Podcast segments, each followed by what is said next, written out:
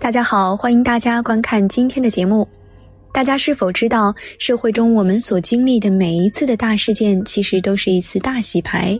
有的人会因此而下地狱，有的人会因此而上天堂。而决定这些结果的，便是能量。宇宙间的一切物质都可用能量来计算，包括人也是一样。一个人能量的强弱将会带来两种截然不同的人生。那如何成为一个高能量的人呢？如何保证自己能上天堂而不是下地狱呢？今天要给大家分享的，正是一篇小编近日浏览到的唯一一篇让小编感觉不错的讲述如何吸收高维能量的内容。就让我们一起来看看，如何才能成为一个拥有高能量的人。在开始今天的内容之前，希望大家能点点订阅和小铃铛，点赞是对小编的最大支持，谢谢大家。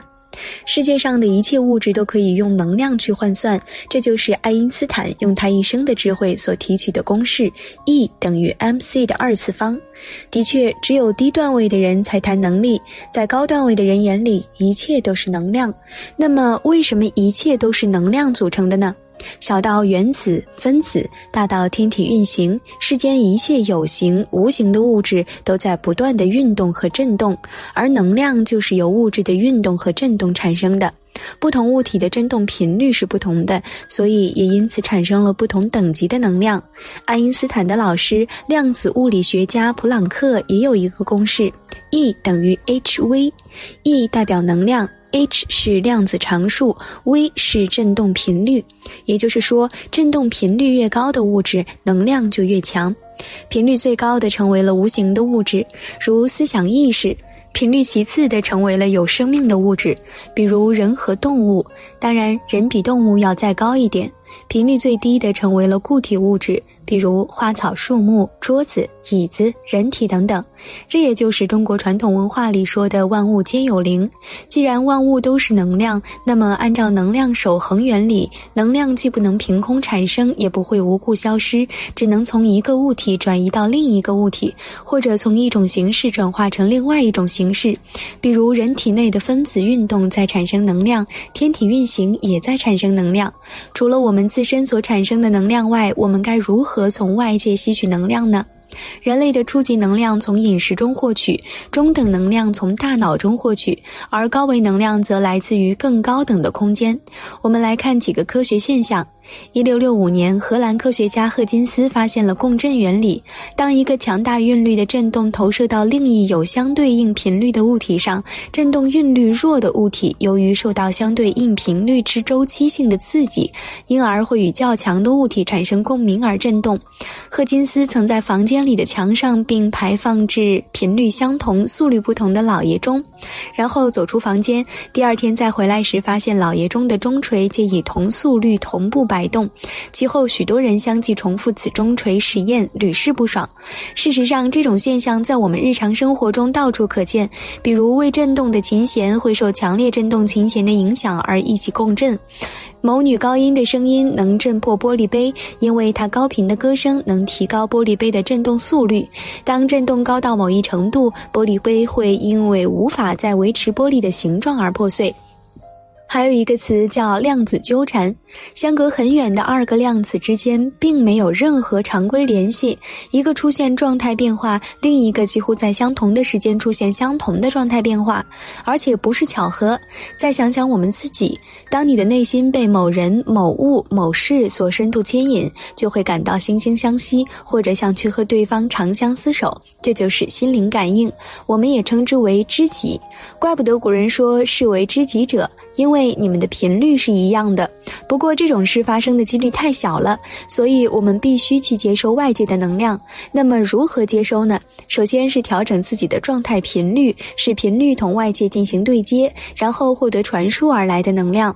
在获得了能量后，并不是想吸收就能吸收的。首先，我们要使自己安静下来。静下来意味你开始减少能量的消耗。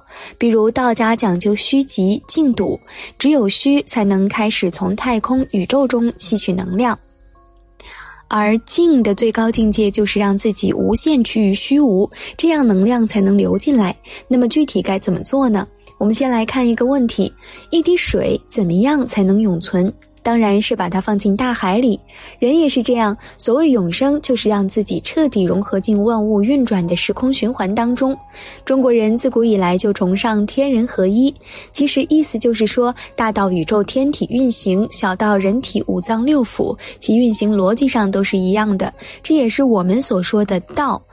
对于很多悟道修行的人来说，打坐、苦思、冥想的本质其实是调整人体的运作状态，使身体的运作秩序同外界的宇宙天体保持一致。这样你就变成了宇宙天体在世上的一个投影，然后做到了忘我、无我。事实上，我们的祖先早就发现了这一点。比如，《黄帝内经》研究的是人体的运作原理，然后利用的却是金木水火土的相生相克原理。实际上，太阳系系里金星、木星、水星、火星、土星的运转，和人体内五脏六腑的协作，本质上都是一样的。再比如，古代人所说的人体内的小周天，其实代表的是月球围绕地球运转的这一系统。人的脊椎有二十四节，随着身体的循环，每一个骨节都会发生相应的感应。而根据对这些微妙的变化，古人体会到了一个周期应有的变化节点，于是把中国农历的一年分为了二十四个节气。所以，人身上每一点都在宇宙之中有着其对应点。通过反观与内视，所有的星系都会在人体之中找到对应的位置，比如五脏之中的二十八星宿，比如命门之中的银河系。而静心的本质就是不断提高自己与自然的共融能力，最终达到天人合一的境界。比如佛家的禅修，禅定会让自己的大脑和全部身心细胞处于高度安静的状态。这个时候，你的大脑就像超导体一样，你的心就是整个世界。当你充满着欢喜心、慈悲心、包容心的时候，时空的正能量会源源不断流入你的身体。而当你发善心、发愿的时候，便瞬间就会得到无限的能量。这就是很多天才能成功的原因，因为他们心念一动，就会调动大量的能量来帮助他完成。所要完成的事业，因为安静能赐予一个人无限的能量。又比如乔布斯就有禅修的经历，他从小就喜爱研究东方神秘主义哲学。禅修不仅让他戒掉了大麻，丢掉了刚愎自用的性格，而且还让他成了天才。他那慧眼独具的战略思考以及唯美的产品设计，正是来自于每日坐禅所带来的正能量。所以，对于我们每一个普通人来说，我们一定要深刻的意识到自己体内都蕴含着无限强大的能量。今天为什么要分享这篇内容呢？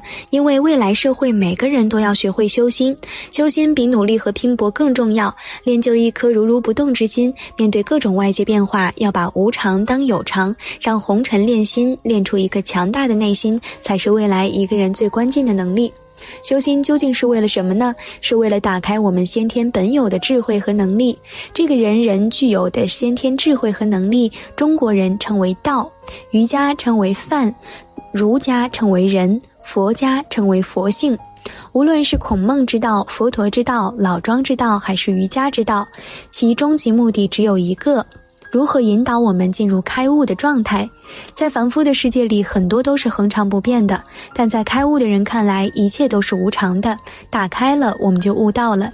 孔子在《周易文言传》里曾说过：“夫大人者，与天地合其道，与日月合其明，与四时合其序，与鬼神合其吉凶。天且弗为，而况于人乎？况于鬼神乎？”这就是开悟的状态。跳出三界外，不在五行中。那些整天为了寻求某种特殊能量而去修行或者开悟的人，比如秦始皇炼丹，比如现在硅谷的大佬利用人工智能去改造器官，注定都是徒劳的，因为他们是企图通过权力或者金钱去获得某种能力。这种庸俗的想法其实都是执念，这种人永远也不能真正开悟。真正的开悟和权力无关，和金钱无关，和科技无关，只取决于自己的内心是否安静。开悟的人从不解释，因为他们知道，一旦开口解释或者描绘，就着了相。凡是能被说出的真理，已经离开了真相。此即道家的“道可道，非常道”，也是佛家的“凡有所见，皆是虚妄”。只有开悟的人才明白真相是不可知的，而真理亦不可说。所以如来佛祖才说：“以色拜我，以音声求我，是人行邪道，不能见如来。”对于真正开悟的人来说，他们的一切不可说、不能说、不必说，他们活在所有的说法之外。因此，我们所听说的或者亲眼看到的气功大师也好，特异功能者也好，心灵导师也好，灵修培训班也好。必定都是假的，江湖骗子而已。真正开悟的人，不为名利，没有牢骚，没有抱怨，没有妄想，没有执念。他的心是平静的，在平静中做自己应该做的事，这就是智慧，也是佛性，也是顺天行道，道法自然，自然而然。开悟的人有一种能力，是一种融化万物的能力，他们和万物和谐与共，不增不减。开悟的人有一种自律，因为他们懂得自律，所以才拥有了真正的自由，开悟的人有一种创造力，他们可以从无到有。开悟的人有一种自信，因为他们找到了生命的根。自信不是给别人看的，自信更不需要被证明。开悟就好像玩游戏，有一天你忽然发现自己根本不是游戏里面的主角，而是玩游戏的那个人。开悟就是点燃自己生命的人，这生命是光，可自照，亦可照人。好了，今天的内容就和大家分享到这儿了，期待大家在下方评论区留下自己的感悟。那我们下期节目再见。